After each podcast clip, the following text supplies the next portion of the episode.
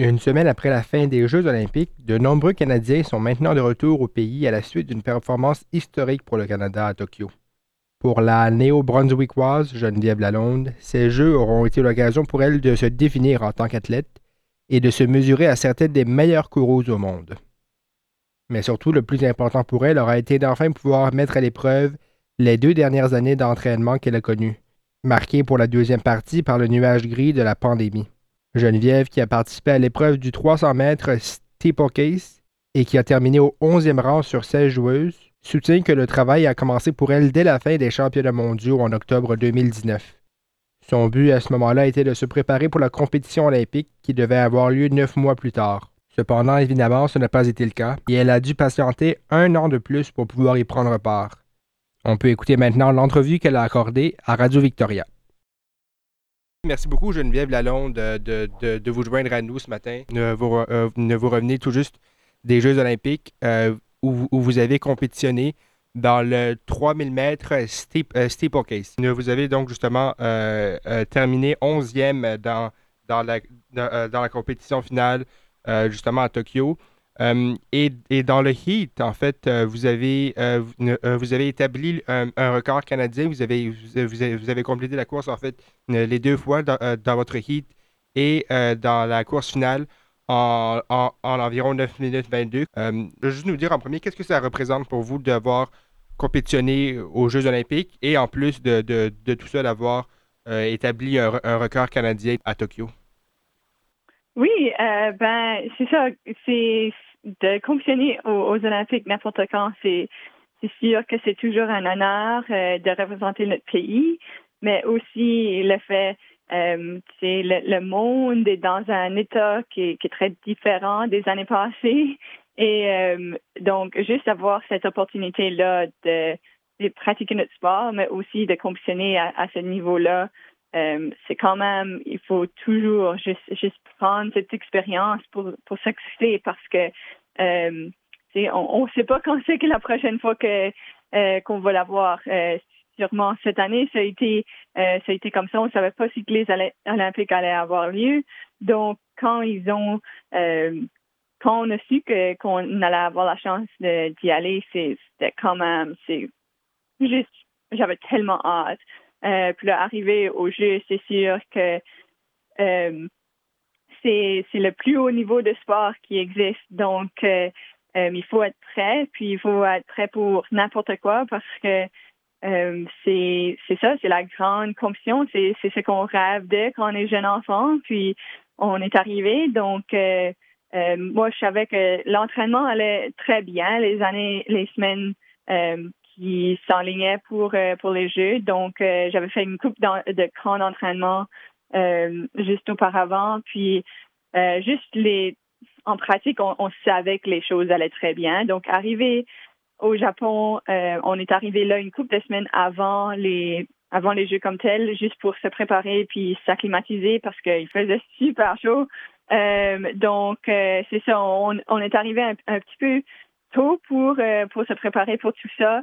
Euh, puis honnêtement, euh, les choses, moi, je, je, ressentis, je ressentais même pas la chaleur à ce point-là parce que euh, ça faisait, je sais pas, on, était juste tellement bien préparés. c'est ça, alors, vous, savez, vous avez parlé notamment de cette cette, euh, cette expérience-là unique des, euh, des, Jeux olympiques de Tokyo.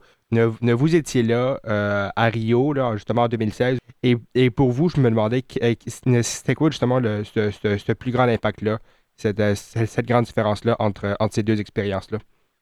Oui, ben c'est sûr que faire un, un Jeux olympique en pandémie, c'est très différent que faire un Jeux olympique en non-pandémie, mais du même coup, chaque Olympique est différent. Donc, euh, euh, je me rappelle quand on était à Rio, les gens parlaient de Londres comme si c'était tellement différent des Jeux à Rio.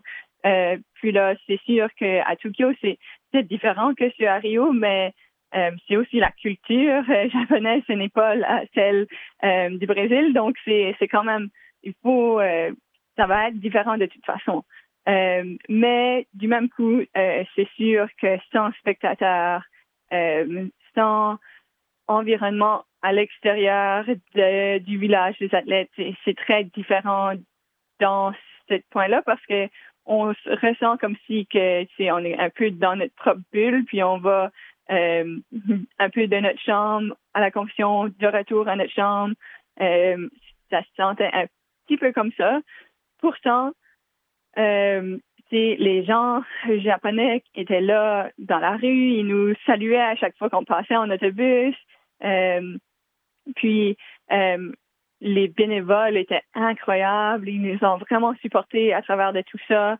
Euh, quel a été votre, votre moyen de vous préparer, non seulement physiquement, mais, mais, mais, mentalement aussi pour pouvoir arriver aux Jeux de Tokyo et pouvoir performer sur la plus grande scène internationale en, termes de sport? En 2019, c'est sûr qu'on a terminé. on pensait qu'on rentrait dans l'année olympique. Euh, mais euh, c'est sûr que euh, les choses ont changé. Mais moi aussi, nous autres aussi, on avait on, avait changé. J'avais déménagé ici à Victoria. J'avais changé d'entraîneur. Donc, il y avait une couple de changements de toute façon qui arrivaient dans ma vie. Donc, quand la pandémie a frappé, c'est quand même pas ben pour pour nous, on était établi à Victoria. on était euh, dans un nouveau environnement. Donc, euh, on avait, on a eu cette chance-là de d'explorer un peu, mais aussi euh, de prendre un petit repos, puis vraiment respirer, puis processer. C'est que les Olympiques n'allaient pas arriver en 2020, puis qu'on avait une autre année à se préparer. C'est ça, en termes de préparation cette année, honnêtement, ça n'a pas vraiment changé les choses, autre que il y avait moins de compétition.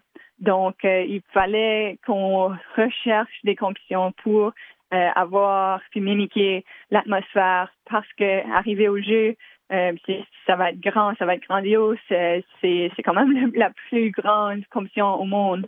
Elle a été vraiment la plus belle histoire par un, membre de, de, de l'équipe canadienne sur sa performance durant les Jeux à Tokyo.